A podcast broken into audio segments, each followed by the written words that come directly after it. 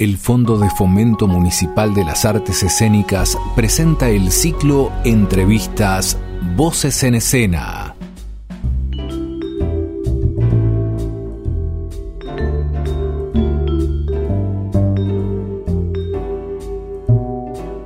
Voces en Escena. Las voces recorren la escena, se proyectan en ella y nosotros las capturamos acá, frente a un micrófono para que a través de sus ecos nos cuenten la historia de los artistas, los que ponen el cuerpo en esa escena. Hoy, yo, Claudia Sicchetti y junto a Romina Fassani, recibimos a Micaela Picarelli, actriz, clown, docente, gestora, directora teatral y también integrante de la compañía Arde la Nona. Hola Mica, ¿cómo estás? Bien, muy bien, contenta de estar acá. Así que gracias en principio por la invitación. Mica, contanos, eh, ¿desde cuándo vivís acá en San Martín? Em, desde siempre, desde siempre, desde siempre. Oriunda de, em, de Villa Ballester. Vamos, a pesar de que nací en un hospital en Capital Federal, eh, siempre viví muy cerquita. De hecho, todas mis casas, eh, el otro día lo, lo, veía y viví siempre en un radio de 20 cuadras. Me mudé varias veces, pero siempre en un radio muy acotado. Eh, así que sí, bien ballesterense. ¿Y cómo, cómo llega el teatro a tu vida? Desde muy temprano, de la mano de los abuelos, de la nona, en realidad, de los nonos, ¿no? Un poco por eso arde la nona. ya lo podemos, eh, nos podemos extender ahí, pero había algo en, en, la forma de contar la propia vivencia de mis eh, nonos que a mí me fascinaba. Eh, las historias de la siesta eran como un momento muy esperado, no para ir a dormir, sino para que, me contaran. Y, no eran cuentos, no eran cuentos, no eran clásicos, no era caperucita roja, eran las historias de su propia vida, ¿no?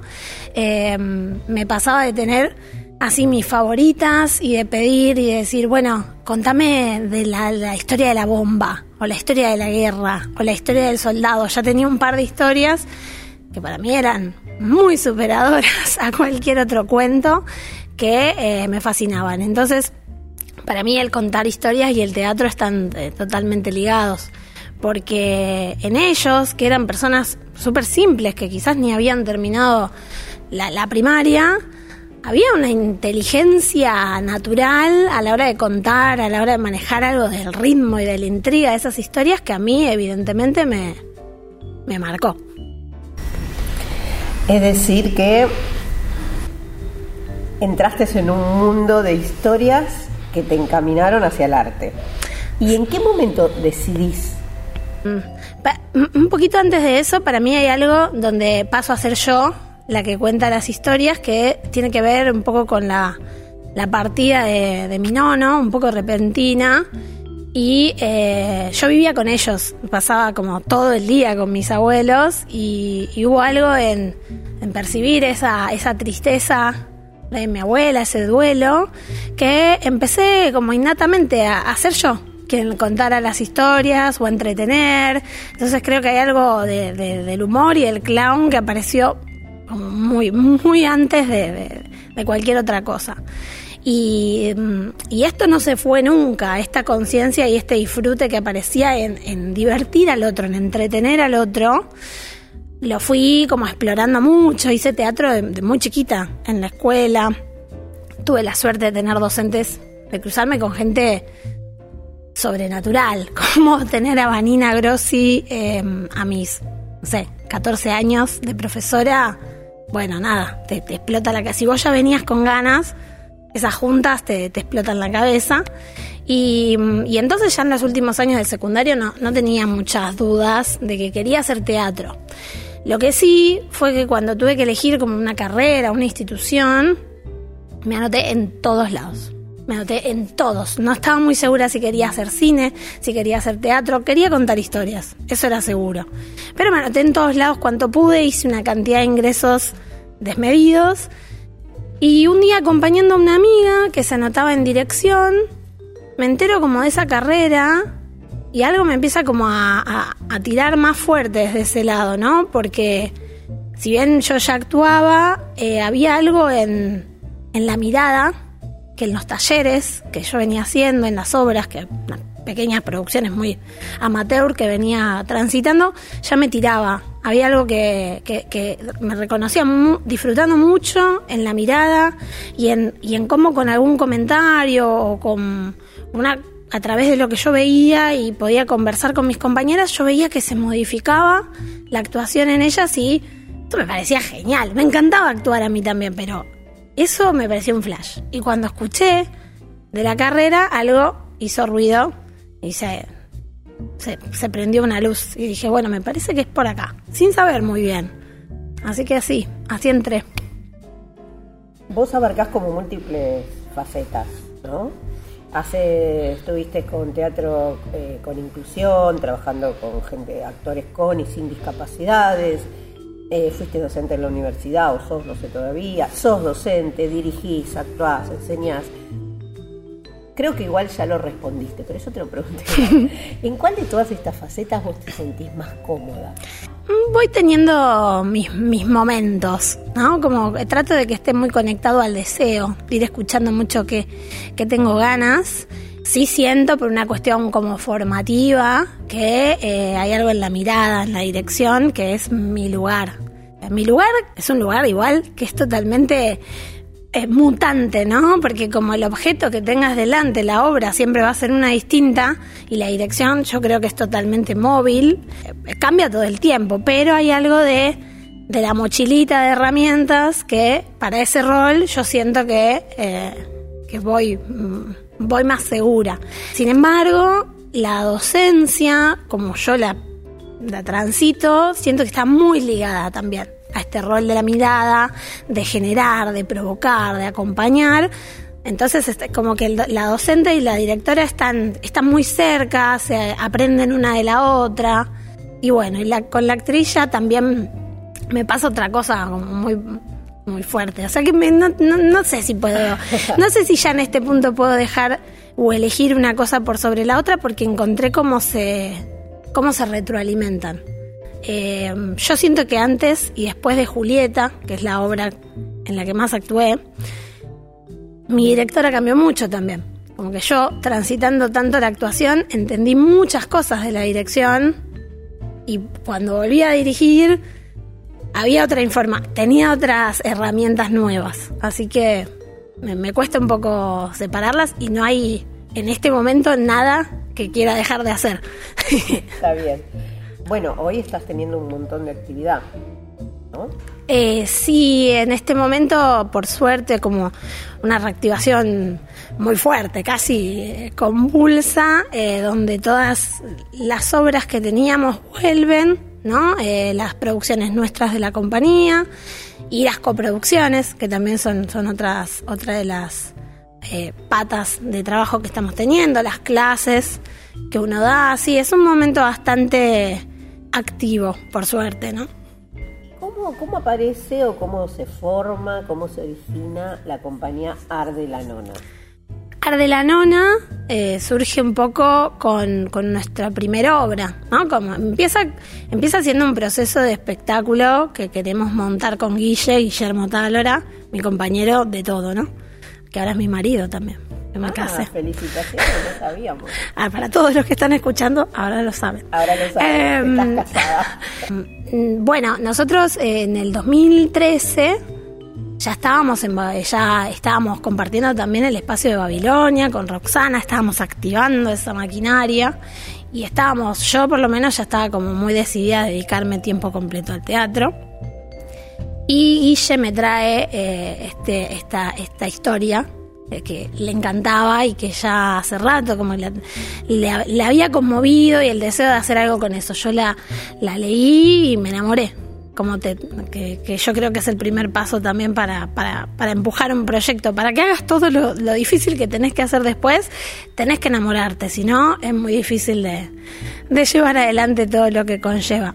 Y bueno, nos enamoramos del viejo y el mar y ahí empezó como el primer proceso de investigación de la compañía, que fue largo, nos tomamos todo el tiempo para investigar, para jugar con materiales. Ensayamos mucho, mucho, muchas horas en el garage de la nona. Em, Y probamos en algún momento hasta cosas con fuego, por eso de ahí también empieza la anécdota que, que le pone el nombre de la compañía, porque un día tuvimos así como ahí ya se le ocurrió eh, probar una, mezcla de teatro de sombras, luz de vela, efecto de luz con un aerosol. Imagínate que todo eso es una combinación que arde o arde. y, prendimos fuego. Nada grave, nada grave pasó, pero algo combustionó. Y entonces cuando ya teníamos la obra por estrenar y teníamos que ponernos un nombre, sabíamos que la nona estaba presente y el verbo nos encantó.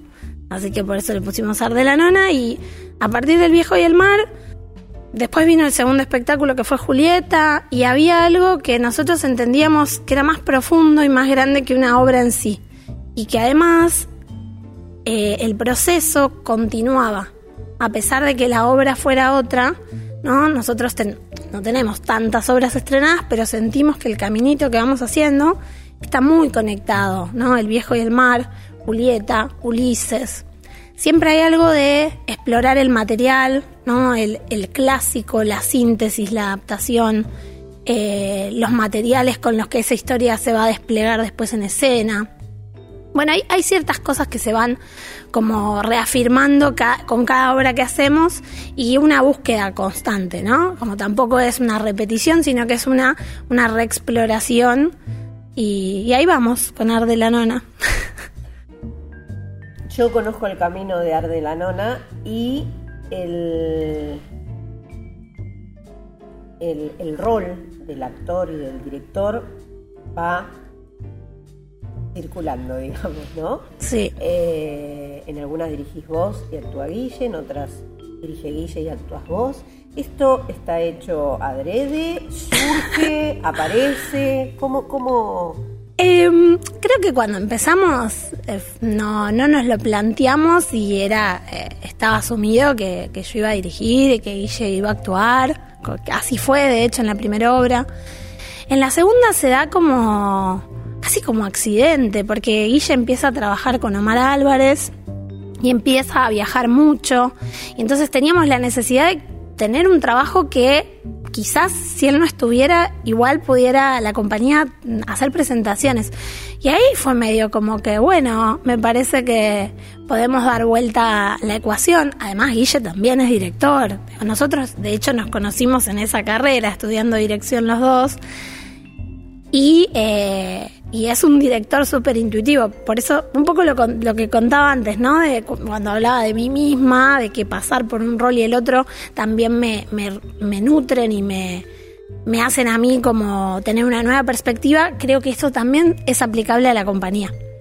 También eh, a nosotros ir rotando, bueno, nos da un aire, nos da un abanico de posibilidades yo siempre digo que tengo ganas de hacer una obra donde actuemos los dos, pero bueno, tenemos que buscar un director porque nosotros no nos autodirigimos, eso es algo que creo que vamos a mantener, eh, también porque por lo que creemos y confiamos en el rol de la mirada y de la dirección, ¿no?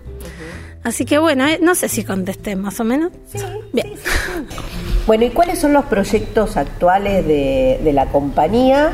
Y, si vos tenés otros proyectos en forma personal, aparte de, de, Guille y de la compañía de la Nona. Bueno, actualmente estamos ensayando un proyecto que todavía no termina de encontrar su nombre, pero que es el proyecto que, que recibimos el apoyo del fondo de fomento de las artes escénicas de San Martín y que, bueno, un poco es el proyecto con el que retomamos después de todo este parate en el que no estuvimos quietos, pero sí por ahí no estuvimos en ensayos o en creación, retomamos así como la actividad con, mucha alegría y con todo lo que eso conlleva de la reactivación, que es un espectáculo que nosotros eh, presentamos y pensamos para hacer al aire libre, para hacer en otros formatos, así que es un proyecto que para nosotros rompe varias de las formas conocidas que, ya traíamos.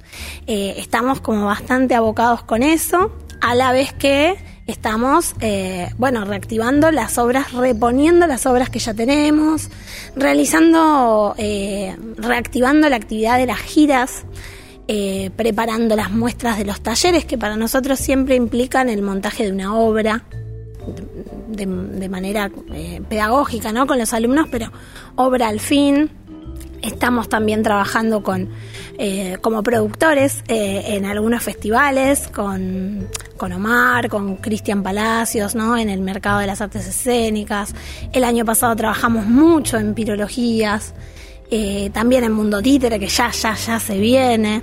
Entonces, esa pata de la producción también es una pata que se abre, quizás por la pandemia, yo creo que un poco antes también, y empezamos a aprender también mucho ahí, a trabajar bastante. Y además de eso están las coproducciones, que son las obras que por ahí compartimos con otras compañías y que también están haciendo su propio camino, sus propias presentaciones. Eh, algunos proyectos más híbridos que nacieron de la pandemia, eh, como Proyecto Nubes, que, es un proyecto, un poemario audiovisual que en algún momento va a querer ser un proyecto escénico también. Y así, con, varias cosas en el aire. Todo esto desde Arde la Nona y en lo personal trabajando con, el grupo que, que surge del Foro de Artistas Jóvenes del FIBA, en el que yo participé en el 2018 y desde ahí quedamos un colectivo de artistas con el que seguimos trabajando de manera investigativa. No, no sabemos muy bien qué tenemos por delante, pero siempre mantenemos el espacio de encuentro, de trabajo y de creación, así que por ese lado, de, manera más personal, hay algo que, que sigue caminando también hacia un lugar inesperado. Bueno, pura actividad. Sí, bastante. y la gente quiere saber de vos. ¿Cómo te ubica? Bueno, eh, redes sociales. Hoy es muy fácil eh, poder encontrarnos. Eh, lo más fácil quizás es el Instagram, que es Arde la Nona así tal cual. Lo mismo en Facebook y tenemos una página web muy bonita que nos dedicamos a, poner linda cuando estábamos en casa el año pasado. En realidad nos dedicamos, pero el que, el que puso ahí mano y magia fue Guille, que es, eh, ustedes, vos pones en el buscador de Google Arde la Nona, página web y te sale nuestra página. Porque es un, es un sitio Wix, por eso es medio como difícil por ahí de describirlo todo, pero nos pueden encontrar. Ahí en las redes estamos y siempre estamos ahí eh, compartiendo, avisando con tiempo dónde vamos a estar, cuándo vamos a estar, qué es lo que se viene y demás. Es decir, que siempre buscando Arde la Nona. Exactamente. La compañía. Sí. Mica, te quiero agradecer que hayas venido, un placer que hayas aceptado esta invitación y que nos hayas contado un poco tu historia, me encantó lo de la nona. Eh, y bueno, nos despedimos, eh, hasta pronto con otras voces que nos compartan nuevas historias. Chao, hasta la próxima.